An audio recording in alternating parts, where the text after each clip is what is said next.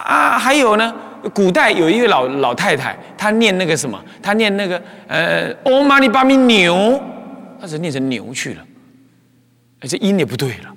但他心用力了，结果呢，念到那个欧玛欧玛尼巴尼牛念的时候，那个豆子自动会跳一粒，自动会跳一粒。它属猪嘛，它属猪能散开来，连绳子都没有了，它数成掉在一堆。那这边一百零八粒一个盒子，这边空盒子，然后念那欧玛尼巴尼牛，咚一粒自动跳过来，欧玛尼巴尼牛自动就跳过来。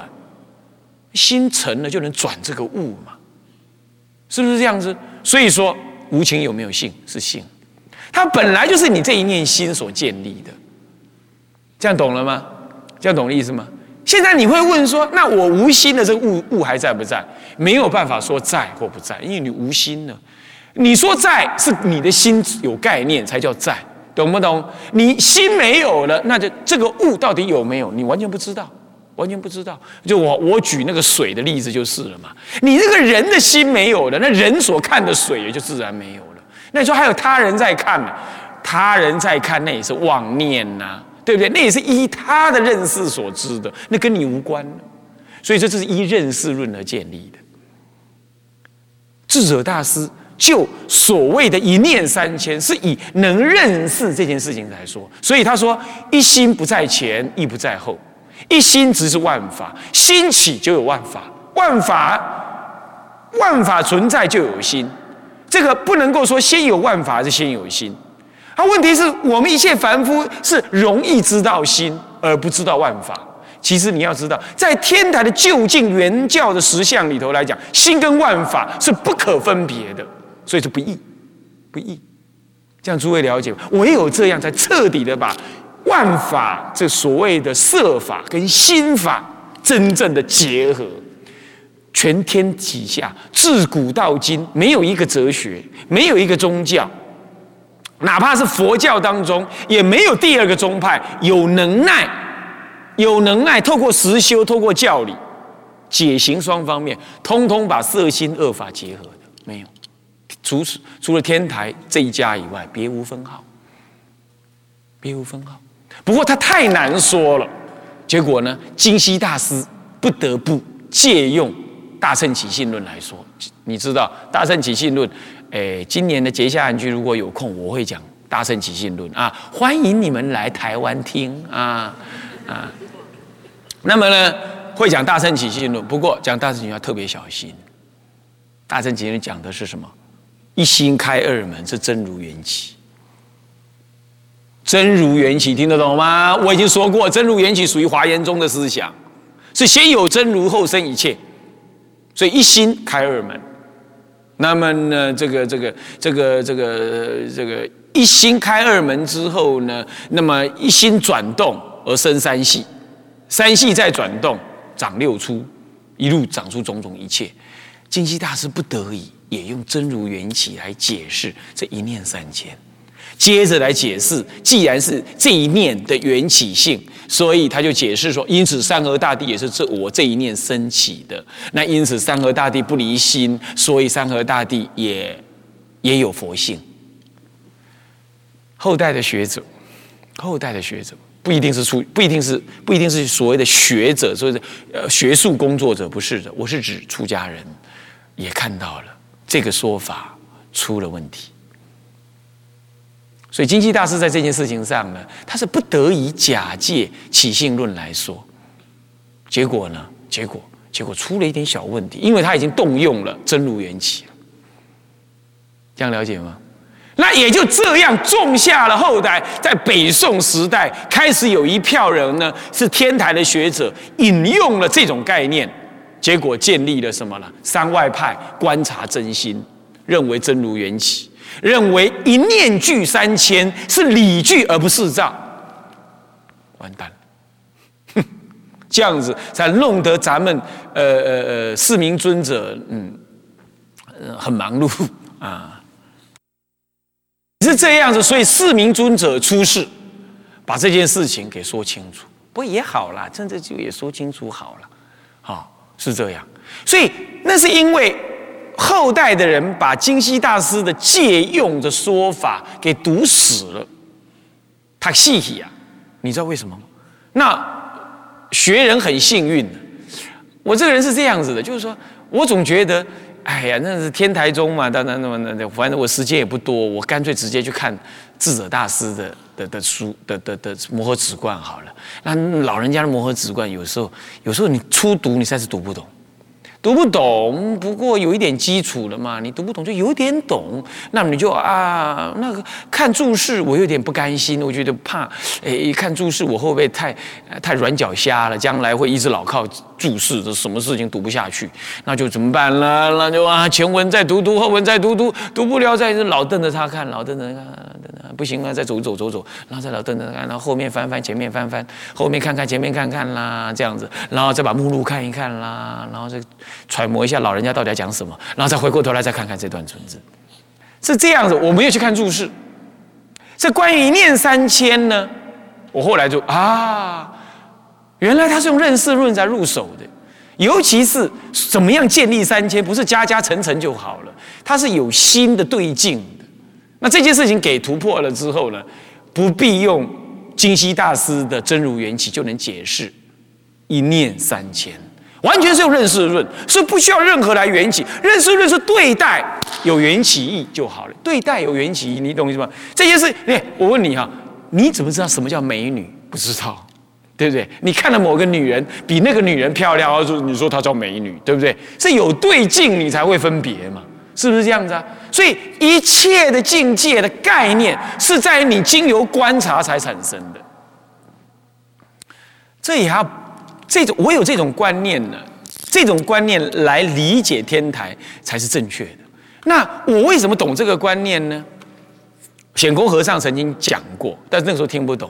不过要更追溯到我小学的时候，我小小五小六，我就对那个理哲学很好要，我就跑去图书馆借书，就借那个大学用书，人家不借我，不借我就跟他吵。嗯，为什么我小学生就不能借大学用书？然后吵了很大声的，把那馆长都给吵出来了。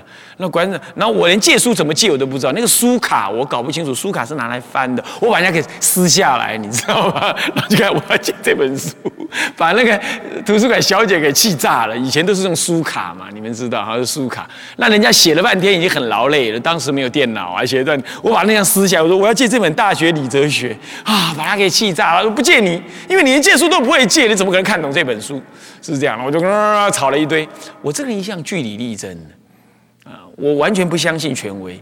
我小学四年级的时候在北投啊，那北投有个北投现在有个那个那个什么那个嗯那个捷运，捷运外面有一个圆环，现在没有了，以前有个圆环。那圆环人家中国人走路一定不会绕圆环走，他已经这直接走过那个圆环中央，把圆环中间那个草皮给踩出一条路出来。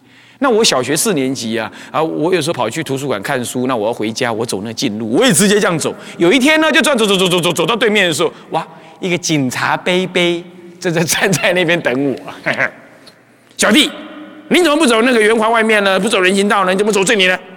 那我就跟他讲说，呃，可是这里已经走成一条路了，为什么我不能走？我他就很生气嘞！我是小孩子，怎么会这么嘴巴这么利？哦，骂我一顿。那我说，那我也不怕他。我等他骂完了，我把脸擦一擦他的口水，然后继续跟他讲。我说，那那你要你不能只抓我啊！你很多人都这样走啊！你你不信，你等在那边看看。你你要抓，大家都抓，他会放我走了。没办法，所以我个人感觉是这样。后来我去见那个大学理哲学呀，他就讲到了一个题中有。提到了一些概念呢，哎，我不太懂。我我记得我去借一本书，维根斯坦的存在主义符号逻辑，我还记得维根斯坦的所谓的符号语言符号逻辑啊，我实在看不懂。但是我把它看了四分之一，我还做了笔记，不知道我要做什么，我不晓得是做什么这样子。我还记得那时候我坐在一个枯灯之下坐着，我完全不懂哦。但是我就知道依稀我抓到一个概念。哦，这个世界呢是被语言跟符号所描述的。哎，这个这个东西，我小我小学五年级的时候我记起来了，但我不懂什么意思。语言跟符号所描述的，所以真理呢就像深海的鱼一样，当它被捞上来的时候，它就变形了。哦，你们知道深海鱼在压力很高的地方，它被捞上来就变形了。他说，真理如果被语言所描述，就像你把深海的鱼给钓上来，它就变形了。这个观念其实后来我后来了解西方哲学在研究东西哲学的比较的当中，维根斯坦是一个很重要的一个人物跟哲学思想家。他就拿这西方人确实拿了维根斯坦的这种所谓的符号哲学来跟禅宗的不立文字相比对。这是我后来我长大我学佛了，我已经出家了，我才去看到类似这样子的书。可是那时候我在小学的时候，我就我就受到这个影响。那么我在看这个这个摩诃止观的时候呢？因为我也没有看注释，所以我也没有受到金西大师的什么影响。说实在话，不是因为我不要，是在我没时间了。我想赶快去看原著，所以我没时间，是因为这样。我也不知道他有什么影响。其实金西大师后来我看很多不懂的地方，我都看，我都参考金西大师的四千，好，或者是呃红红传诀，我都是这样看的，没有错，就是他绝对没问题。只是恰恰好那一段呢。我我实在太忙了，没时间，我就自己硬 K，所以我体会到了。那我体会完了之后，我再反过来看四名知理尊者，他在解释这件事啊，很满意。他也是用这种方式解释，就解决了三外派一直用真如缘起来解释一念三千，只能理具不能事造的问题。所以世间相常住是世造的问题，世间相本来就常住，这个常住是世间相流变的常住，因为它离体上是一念心，所以我看世间相就理上来说是理具，所以从来没变，它常住。但是世间相的种种变化呢，它是缘起的。好，懂不懂？是不是缘起的？啊，太阳起来了，太阳下去了，冬天来了，树叶就枯了，呃，水就结冰了。慢慢的，春天来了，那就长花了。你造业了，你就身心不安宁了，乃至下地狱了。你修善了，就升天。这就世间一切相貌，本来就是世具在那里，本来就是世造在那里，是世造。可是这不离我这一念心当下的具，这是理具，所以理具世照是不能分离的。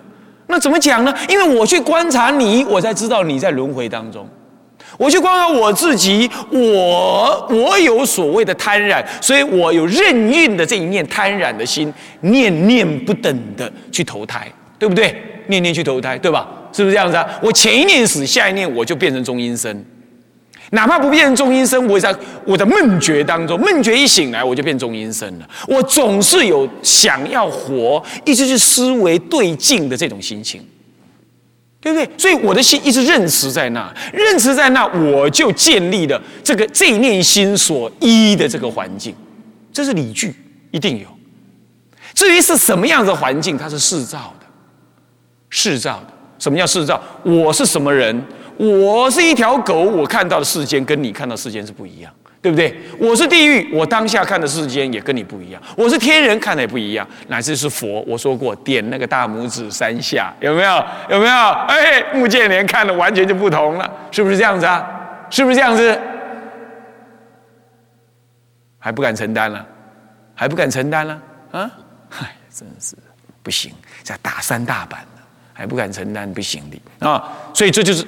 你去观察，所以世间相为什么能常住？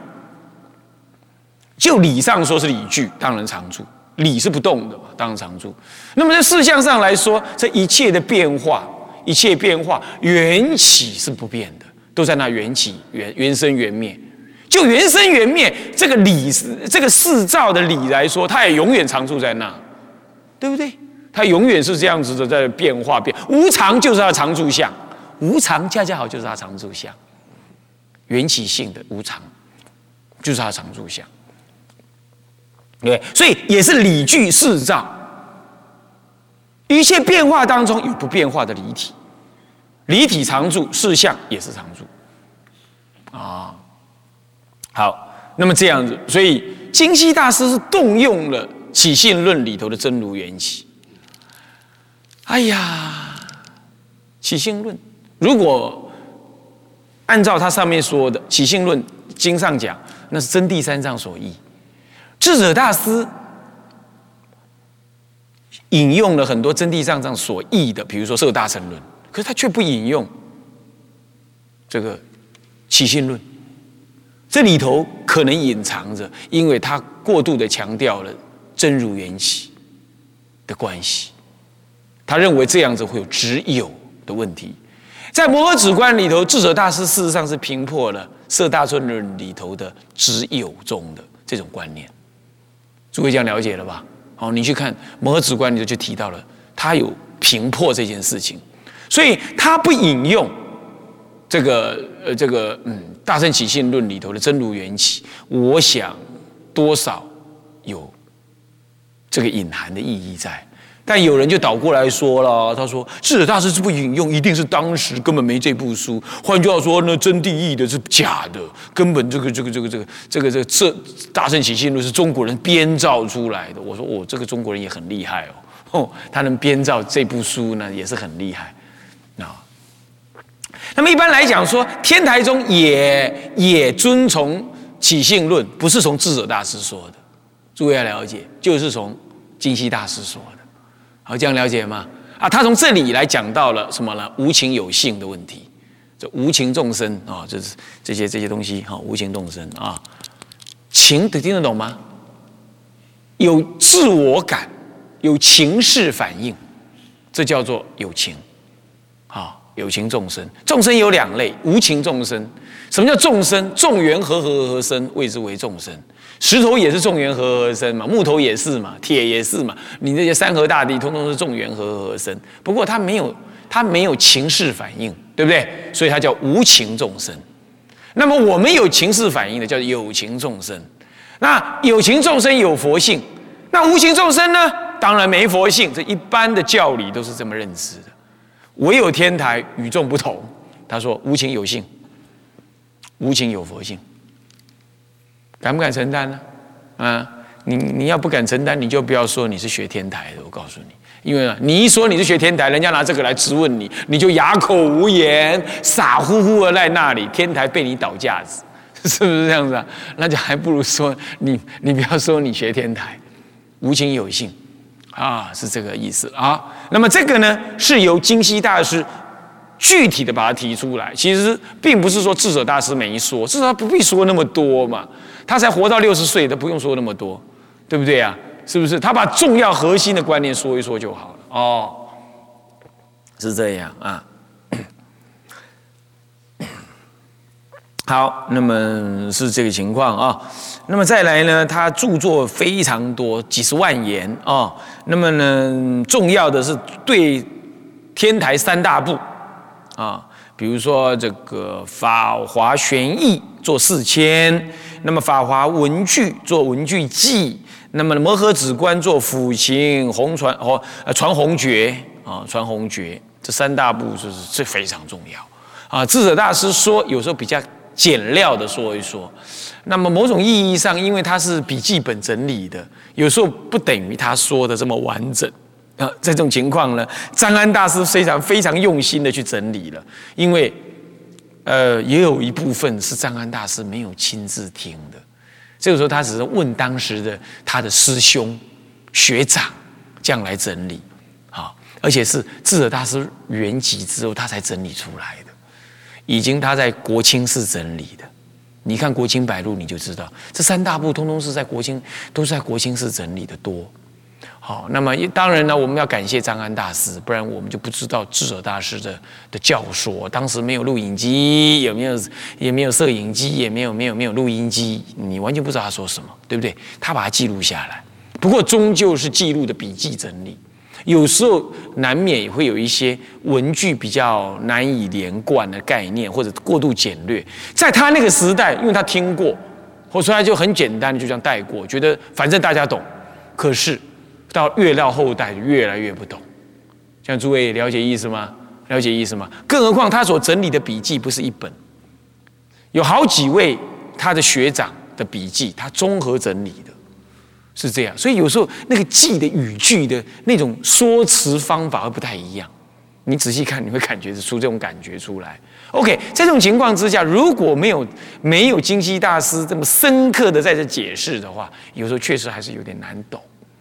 这点不得不承认了哦。好，那么就是他解这做这三大部的功绩非常大。此此外呢，他十二门论，呃，这个金刚臂，那么止观义力了，法华五百问等，破次的显手中、法相中、禅中，而独尊台教等，这个呢，呃，是他著作非常多，那包括始终心要等啊，他的著作非常多的，最重要这几本啊，是这样哦。对他还有修忏要旨，呃，那个不是修忏，不是修忏，那个呃法华三昧，这个呃这个这个修观辅行啊，就是他的那个什么呢？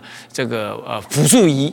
运行观想补助仪，啊，补助仪，啊，这个也是很重要的。你可以知道他老人家怎么修法华三昧禅，是这样子啊。那这些当中我都是很仔细的去读它，那后后来就把它结集成为法华三昧禅集注啊。那里头还包括四明尊者的什么呢？修禅要旨。好了，前后两位中心大师，他对于修法华三昧忏、拜忏怎么运心、怎么观想，都在这里头，秘密都在这里头。这是实修的，是不是？那么这是两部书啊。那现在你只要看那个辅行集注里头都有了啊，都都在里头，一字不少，都在里头啊。好，那么这个都是他很重要的著作，很重要的著作。啊，那么可以说著作等身呢。再来，他老人家一生呢，非常的朴素。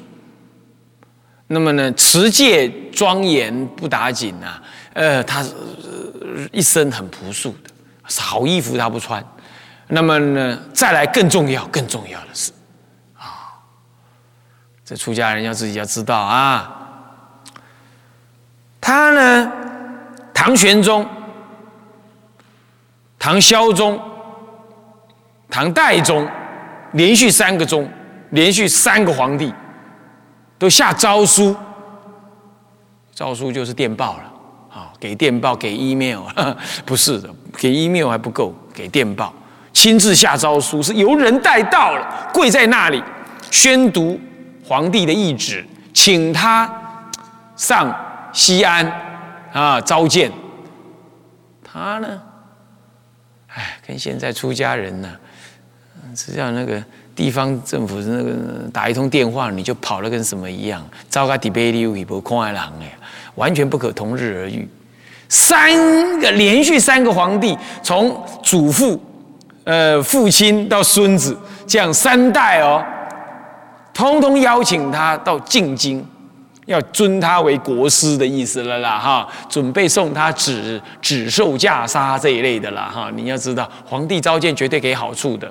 你要知道，绝对给好处的啊！古代皇帝是这样子的，给好处，同时要你对皇帝多说几句好话啊，好好影响人民，净化人心，安定社会。这 这简直是，这 这种说法就一大堆了哈，这样子了啊。OK，他呢，三次招请，三个皇帝招请，通通称病不去，有种。你要知道。当时的皇帝不比现在的总统哎，现在总统任人骂的，是不是？四年下台，搞不好还还要下，还还还下。你看那个韩国皇韩国总统还被他抓去关呢，是不是这样子啊？对不对？那个当时皇帝那得了啊啊！他叫你来你不来啊，给你敬酒不吃吃罚酒，他不斩你头都可能嘞。你要知道，他就是称病。这一代皇帝要他去，他不去称病也罢了。下一个皇帝再找他去，他还称病，嗯，嘎都后这么刚好，是不是啊？那那就开始第二个皇帝就有点不够不爽快了哦，是第三个皇帝再招他，他还不去，哇，有种，真的是什么呢？利益兼顾，命都不要了。你看看人家是这样，嗯，他不是学者而已，有修有证的人才有这个胆识啊。是不是啊？是不是这样子啊？所以说呢，出家人呢，那要我呢，我一定去啊！好，向下文长，未来人为相啊！众生无边誓愿度，烦恼无尽誓愿断，法门无量誓愿学。佛道无上誓愿成，自归依佛，当愿众生体解大道，发无上心，自归依法，当愿众生深入经藏，智慧如海，自归一生，当愿众生同理大众，一切无碍。愿以此功德，庄严佛净土，上报四重恩，下济三途苦。若有见闻者，悉发菩提心，尽此一报身，同生极乐国。南无阿弥陀佛。南无阿弥陀佛。南无阿弥陀佛。